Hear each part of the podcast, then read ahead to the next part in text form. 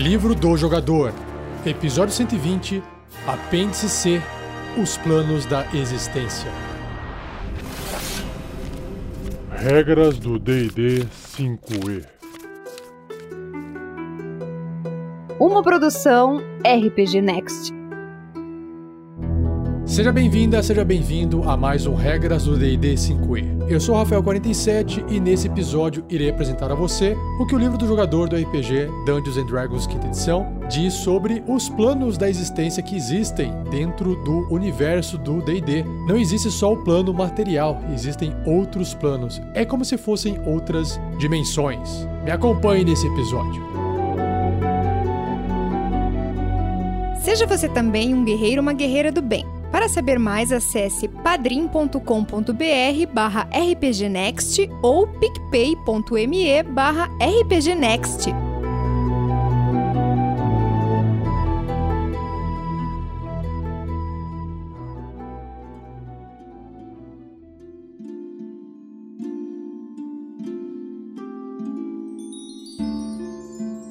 Então, na página 300 do livro, o apêndice C, nomeado Os Planos da Existência, descreve o seguinte: O cosmos é incrivelmente vasto no jogo de Dungeons and Dragons, que está repleto por uma infinidade de mundos, assim como miríades dimensões alternativas da realidade, chamadas de planos de existência. Eles englobam cada mundo onde o mestre, né, o DM, o Dungeon Master, executa suas aventuras, tudo dentro do reino relativamente mundano do plano material, né? Porque tem dragões e não é tão mundano assim. Além desse plano, existem domínios de matéria e energia elemental bruta, reinos de pensamento e etos puros, lares e corruptores, os fientes, e anjos e domínios dos deuses. Muitas magias e itens mágicos podem obter energia desses planos, invocar as criaturas que habitam neles, se comunicar com os habitantes e permitir que aventureiros viajem para eles. À medida que seu personagem atinge poderes maiores e níveis mais altos, você poderá empreender uma busca para resgatar um amigo das terríveis profundezas do abismo ou se encontrar levantando uma caneca com os gigantes amigáveis de Isgard. Você poderá andar nas estradas feitas de fogo sólido ou pôr sua coragem à prova nos campos de batalha, onde os caídos são ressuscitados a cada alvorecer.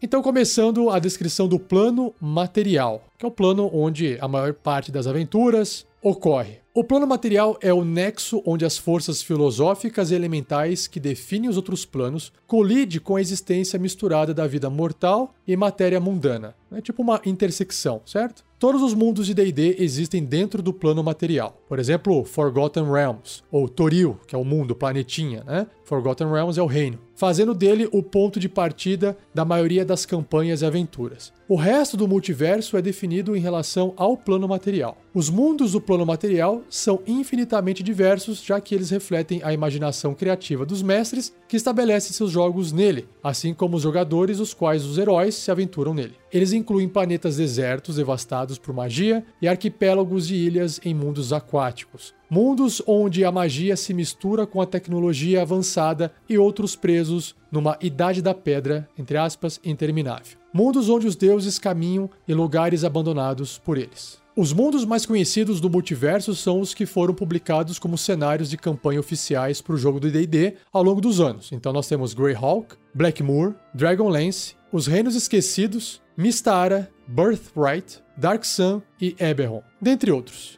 Cada um desses mundos ostenta seu próprio elenco de heróicos aventureiros e de vilões conspiradores, suas próprias masmorras e seus próprios dragões. Porém, se sua campanha se estabelecer em um desses mundos a critério do seu mestre, você poderá imaginá-lo como uma das milhares de versões paralelas desse mundo, o que pode divergir bastante da versão publicada. Em outras palavras, você pode mexer no mundo da forma que você quiser.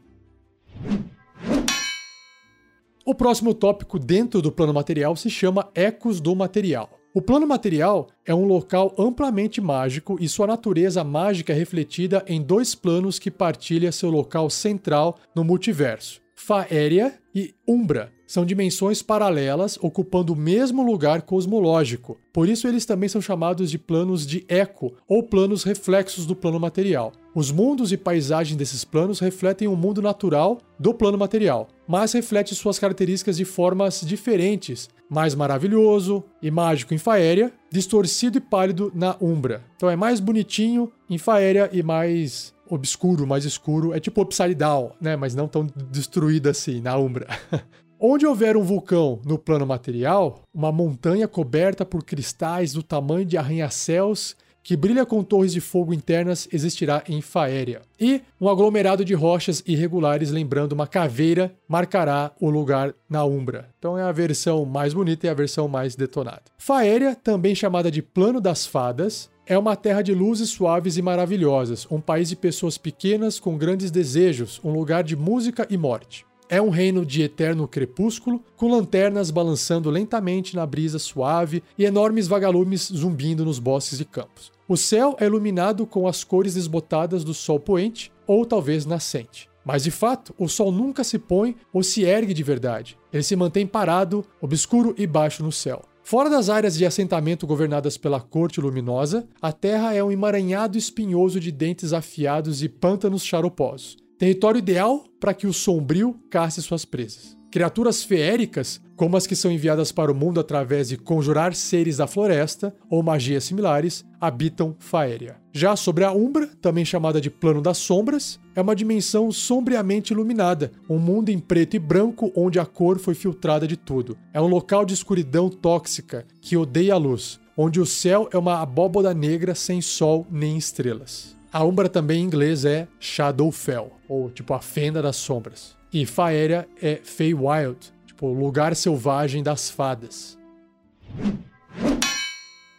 Aí tem um box aqui, uma caixinha de texto que descreve algo rapidinho falando sobre planos positivos e negativo. E diz o seguinte aqui no livro: Como um domo sobre os outros planos, o plano positivo é a fonte de energia radiante e a força vital crua que preenche todos os seres vivos, desde o insignificante até o sublime. Seu reflexo negro é o plano negativo, a fonte de energia necrótica que destrói os vivos e anima os mortos-vivos. Basicamente é, se todos esses multiversos estivessem juntos numa esfera, todos os multiversos positivos do bem, da bondade, eles estariam na parte dessa abóboda. Então tem a abóboda de cima e a abóboda de baixo. Como se fossem duas cascas, né? Você tem ali uma, uma noz e aí você racha lá no meio, tem a parte de baixo e a parte de cima. Continuando, além do plano material, e aí que a coisa começa a ficar interessante. Além do plano material, os vários planos de existência são reinos de mitos e mistério. Eles não são apenas outros mundos, mas qualidades diferentes de ser, formados e governados por princípios espirituais e elementais abstratos do mundo comum. Então, para você poder chegar nesses outros planos, você tem que fazer uma viagem planar. Quando aventureiros viajam para outros planos de existência, eles empreendem uma jornada lendária através das fronteiras da existência para destinos místicos onde eles se esforçam para completar a busca deles. Jornadas como essa são ingredientes para as lendas, desbravando os reinos dos mortos, buscando os servos celestiais de uma divindade ou barganhando com um Efriti, ou Efriti, de sua cidade natal. Serão assuntos para as canções e histórias nos anos vindouros. Viajar para os planos além do plano material pode ser realizado de duas maneiras: conjurando-se uma magia ou usando um portal planar. Então, sobre as magias. Uma quantidade de magias garante acesso direto ou indireto a outros planos de existência. Então nós temos aqui viagem planar e a magia portal. Podem transportar aventureiros diretamente para qualquer outro plano de existência com diferentes graus de precisão. Já a magia forma etérea permite que os aventureiros entrem no plano etéreo e viajem de lá para outros planos de existência que ele tocar. Então pode ser a Umbra, Shadowfell, Faéria, Feywild ou os planos elementais, Aí fogo, água, terra, esse tipo de coisa. E a magia projeção astral deixa os aventureiros projetarem a si mesmos para o plano astral e viajarem para os planos exteriores, os outer planes. Já já eu tento descrever uma imagem que tem no livro que junta todos esses planos, tá bom? E sobre os portais dessas viagens planares, Um portal é um termo genérico para uma conexão interplanar imóvel que conecta um local específico em um plano a um local específico em outro. Alguns portais, como portas, uma janela aberta ou uma passagem nevoada, e simplesmente quando você pisa né, e atravessa esse portal, você consegue efetuar essa viagem interplanar. Outros locais como círculos de monolitos, torres crescentes, veleiros ou até mesmo cidades inteiras, que existem diversos planos ao mesmo tempo ou saltam de um plano para o outro em um turno, também podem servir como portais. Alguns são vórtices, tipicamente juntando um plano elemental com um local muito similar no plano material, como o coração de um vulcão, levando para o plano do fogo, por exemplo, ou as profundezas do oceano para o plano da água. E aí você usa a sua criatividade para poder conectar esses planos. Bom, então para você poder chegar nesses planos, também existem os planos de transição. O plano etéreo e o plano astral são chamados de planos de transição. Eles são reinos incolores que geralmente servem principalmente como formas de viajar de um plano para o outro. Magias como forma etérea e projeção astral permitem que os personagens entrem nesses planos para que eles possam atravessar e alcançar os planos além. Então, agora sobre o plano etéreo. É uma dimensão nebulosa delimitada por brumas que é às vezes descrita como um grande oceano. Suas margens, chamadas de fronteira etérea, sobrepõem o plano material e os planos interiores. Portanto, cada local nesses planos tem um local correspondente no plano etéreo. Certas criaturas podem ver a fronteira etérea e as magias que se chamam Ver o Invisível e Visão da Verdade concedem essa habilidade. Alguns efeitos mágicos também se estendem do plano material para essa fronteira etérea, particularmente efeitos que usem energia, como as magias Prisão de Energia e Muralha de Energia. Por fim, as profundezas do plano, chamado de o Abismo Etéreo, são uma região de turbilhões nebulosos e nevoeiros coloridos. Agora, o plano astral é um reino de pensamento e sonho, onde visitantes viajam como almas desincorporadas para alcançar os planos do divino e do demoníaco. É um imenso mar argênteo, o mesmo acima e abaixo. Vórtices de manchas brancas e cinzas estriando-se entre os motes de luz que se assemelham a estrelas distantes. Que legal. Turbilhões erráticos de cores piscam em pleno ar como moedas rodopiantes. Ocasionalmente, pedaços de matéria sólida podem ser encontrados aqui, mas a maior parte do plano astral é um domínio aberto interminável. É, vem da palavra de astro, né? De planeta, de universo, de cosmo, por isso que tem essa descrição, esse visual, esse mar de estrelas. Agora, indo para os planos interiores, nós temos o seguinte: ó. os planos interiores cercam e envolvem o plano material, e seus ecos fornecendo a substância elemental bruta a qual todos os mundos são feitos. Os quatro planos elementais, água, ar, fogo e terra, formam um anel em volta do plano material, suspensos dentro do agitado plano do caos. Ou seja, é como se o plano do caos fosse o líquido de uma sopa e os planos elementais, água, ar, fogo e terra, estivessem ali boiando. E tudo isso envolvendo o plano material. Continuando. Nas suas margens internas, onde eles estão mais próximos do plano material, num senso geográfico conceitual, se não até literal, os quatro planos elementais assemelham-se a um mundo no plano material. Os quatro elementos se misturam, como eles fazem no plano material, formando terra, mar e céu. Mais distante do plano material, no entanto, os planos elementais são tanto alheios quanto hostis. Aqui os elementos existem na sua forma mais pura: grandes expansões de terra sólida, chamas ardentes, água cristalina e ar puro. Essas regiões são pouco conhecidas por isso. Quando se fala do plano do fogo, por exemplo, o orador geralmente se refere apenas às regiões de fronteira. Nas extensões mais distantes dos planos internos, os elementos puros se dissolvem e se mesclam em um tumulto interminável de confrontos de energias e substâncias colidindo, que é conhecido como o caos elemental. Então imagina que esses planos conforme vai se afastando do plano material, eles vão ficando cada vez mais caóticos e vão se misturando com tudo, e aí entra no plano do elemental do caos.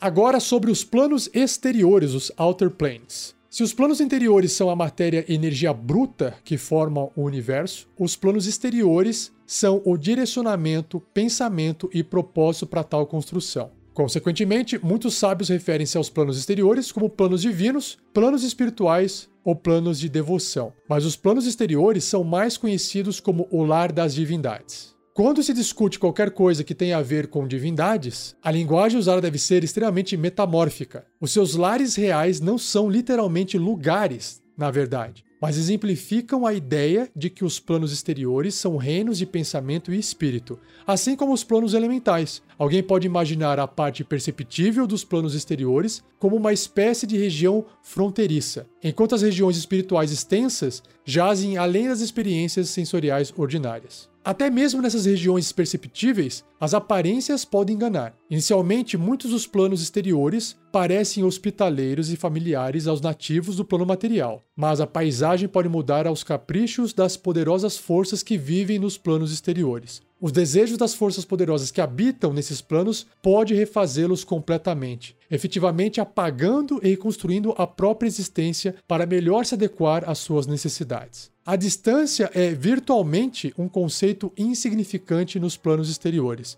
As regiões perceptíveis dos planos muitas vezes parecem muito pequenas, mas elas também podem se esticar para se parecerem com o infinito. Seria possível realizar um passeio com guia aos nove infernos da primeira camada até a última num único dia, se os poderes dos infernos assim desejassem. Ou poderia levar semanas para que os viajantes terminassem uma exaustiva caminhada através de uma única camada. Os planos exteriores, mais conhecidos, são um grupo de 16 planos que correspondem às oito tendências, incluindo a neutralidade, e os matizes de distinção entre elas. Os planos com algum elemento bom na sua natureza são chamados de planos superiores. Criaturas celestiais, como os anjos e Pégasos, habitam os planos superiores. Os planos com algum elemento mal são os planos inferiores. Então, corruptores, que são fientes, como os demônios, diabos, aí tem demons, devils e Yugoloths, habitam os planos inferiores. A tendência de um plano é sua essência. E um personagem cuja tendência não corresponda ao plano experimentará uma profunda sensação de dissonância nele. Não vai se sentir bem. Quando uma criatura boa visitar o Elísio, por exemplo, ela se sentirá em sintonia com o plano. Mas uma criatura maligna se sentirá fora de sintonia e mais do que apenas desconfortável. Eu acho que ela também vai se ferrar. Então, só para descrever aqui a tendência de cada um desses planos e quais são esses planos exteriores, tem uma tabelinha aqui rapidinha que apresenta esses 16 planos. Vamos lá. Então, começando dos planos superiores e indo até os planos inferiores. Então, lá no topo é o plano dos sete paraísos escalonados em Celestia, que é um plano leal e bom. Depois, os paraísos gêmeos de Bitopia, que inclui as tendências neutra e boa e leal e boa. Aí, o próximo, os campos abençoados do Elísio, neutro e bom. Depois, a Floresta das Trevas Selvagens, que mistura neutro e bom com caótico e bom. As Clareiras Olímpicas de Arbórea, caótico e bom. Os Domínios Heróicos de Isgard, caótico, neutro e caótico e bom. O Caos Eternamente Mutável do Limbo, a partir daqui já não tem mais nada bom, então é caótico e neutro. As Profundezas Ecoantes do Pandemônio, caótico, neutro e caótico e maligno. As Camadas Infinitas do Abismo, caótico e maligno. As Profundezas Tártaras do Cárcere, neutro e maligno e caótico e maligno. Os Desertos Cinzentos de Hades, neutro e maligno. A Eternidade Gélida de Geena, neutro, maligno e leal e maligno. Os Nove Infernos de Bator, leal e maligno. Os Campos de Batalha Infinitos de Aqueronte, leal e neutro e leal e maligno. E Aqueronte também né, é uma tradução do português para Acheron. O Nirvana tecnológico de Mecanos, leal e neutro. E os reinos pacíficos de Arcádia, leal e neutro e leal e bom. Então ele voltou pro leal e neutro e voltou pro leal e bom. Foi dando uma voltinha. Agora, não entendi por que ele terminou em Arcádia aqui na tabela, que é um plano leal e bom. Mas tudo bem, vamos lá. Ah, uma coisa. O livro do mestre descreve com detalhes cada um desses planos, tá? Aqui no livro do jogador, ele só passa por cima, só descreve rapidamente igual eu tô lendo aqui para vocês, para você ter ciência do que existe. Para que você, jogador, quando for jogar, claro que o seu personagem não precisa saber tudo. Alguns vão saber, outros não vão saber. Mas, ah, eu sei, eu já li, é essa informação que você tem. O livro do mestre tem informação suficiente para que o mestre possa conduzir uma aventura nesse plano, beleza? Coisa que o jogador, se nunca visitou, jamais saberá. Ou talvez saiba através de é, leitura em livros ou contos, né, músicas de bardo, esse tipo de coisa. Agora indo para os outros planos. Existindo de alguma forma, entre ou além dos planos de existência conhecidos, há uma variedade de outros reinos: Sigil e as terras exteriores. As terras exteriores são o plano entre os planos exteriores, um plano de neutralidade, mas não a neutralidade do nada. Ao invés disso, ele incorpora um pouco de tudo, mantendo o todo em um equilíbrio paradoxal, simultaneamente concordando e se opondo ao mesmo tempo. É uma região ampla de terreno diversificado, com pradarias abertas, altas montanhas e sinuosos rios rasos, lembrando bastante um mundo comum do plano material. Inclusive tem uma ilustração desse local no livro do mestre fantástico. As terras exteriores são circulares como uma grande roda. De fato, aqueles que encaram os planos exteriores de um ponto da roda das terras exteriores têm essa comprovação, chamando-as de microcosmo dos planos. Esse argumento pode ser circular, no entanto, graças a ele é possível que o arranjo das terras exteriores tenha inspirado a ideia da grande roda em primeiro lugar. Na margem externa do círculo, uniformemente espaçadas, existem as cidades portal, 16 assentamentos, cada um construído em volta de um portal que leva para um dos planos exteriores que eu citei na tabela agora há pouco. Cada cidade partilha de muitas das características do plano para onde o seu portal leva. No centro das terras exteriores, como um eixo da roda planar, um pináculo ergue-se a alturas impossíveis até os céus. Acima desse fino pico, flutua a cidade em forma de anel de Sigil, a cidade das portas. Essa movimentada metrópole planar contém incontáveis portais para outros planos e mundos. Sigil é uma cidade comercial. Bens, mercadorias e informação vêm para ela de todos os planos. Existe um comércio rico em informações sobre os planos, em particular sobre as palavras de comando ou itens necessários para a operação de portais particulares. Essas chaves de portal são bastante procuradas e muitos viajantes dentro da cidade estão à procura de um portal específico ou uma chave de portal que os dê acesso a eles para que continuem seus caminhos. Então, é uma cidade que dá acesso a todos os planos desse multiverso. Imagina que loucura. Agora sobre os semiplanos, né? os meio planos, não é um plano completo, semiplano.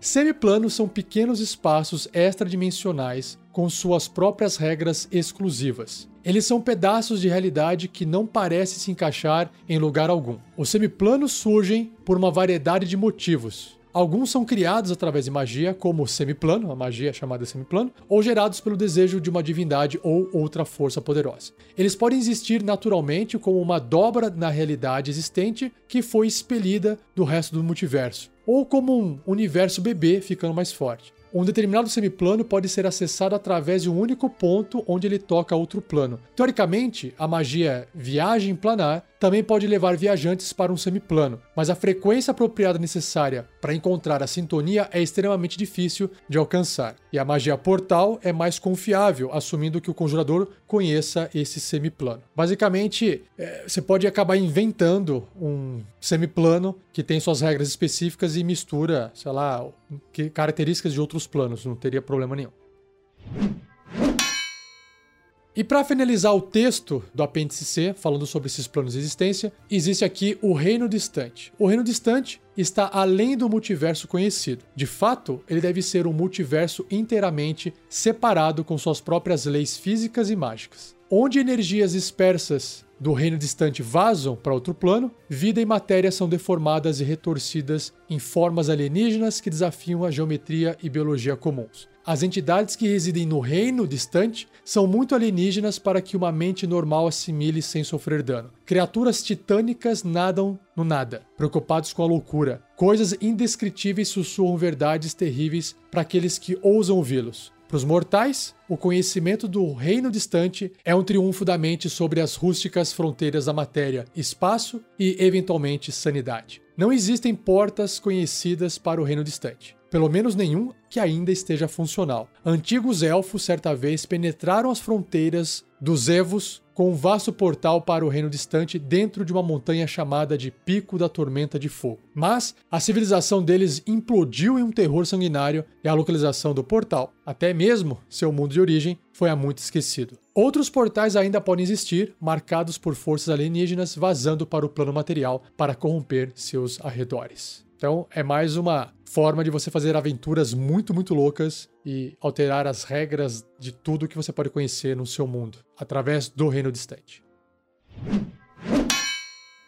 Depois que o texto acaba, a próxima página do livro mostra uma ilustração muito bacana, uma representação desses planos. Então vou fazer um resumo aqui. Então imagina lá, no centro você tem ali o plano material. E em volta do plano material, em cima você tem o Feywild, que é o mundo das fadas. Embaixo você tem o Shadowfell, que é o mundo da Umbra, das sombras. E em volta de tudo isso, você tem o plano etéreo. Atravessando o plano etéreo, você consegue chegar nos planos elementais: ar, água, fogo e terra. Conforme você vai atravessando esses planos indo para fora, você chega no plano do caos elemental, onde todos esses elementos se misturam. Até aqui, todos esses planos que eu descrevi são os planos interiores. Aí, se você continuar indo para fora, você vai chegar nos planos exteriores. Todos esses planos fazem parte do plano astral. E aí eles são divididos pelas tendências que eu citei naquela tabela. Então você tem os planos da lei, os planos do caos, os planos da bondade e os planos da maldade. E com isso, você tem todos os planos desse universo onde as aventuras de D&D podem ocorrer. E se você quiser saber mais sobre esses planos, você tem que ler o livro do mestre. Beleza?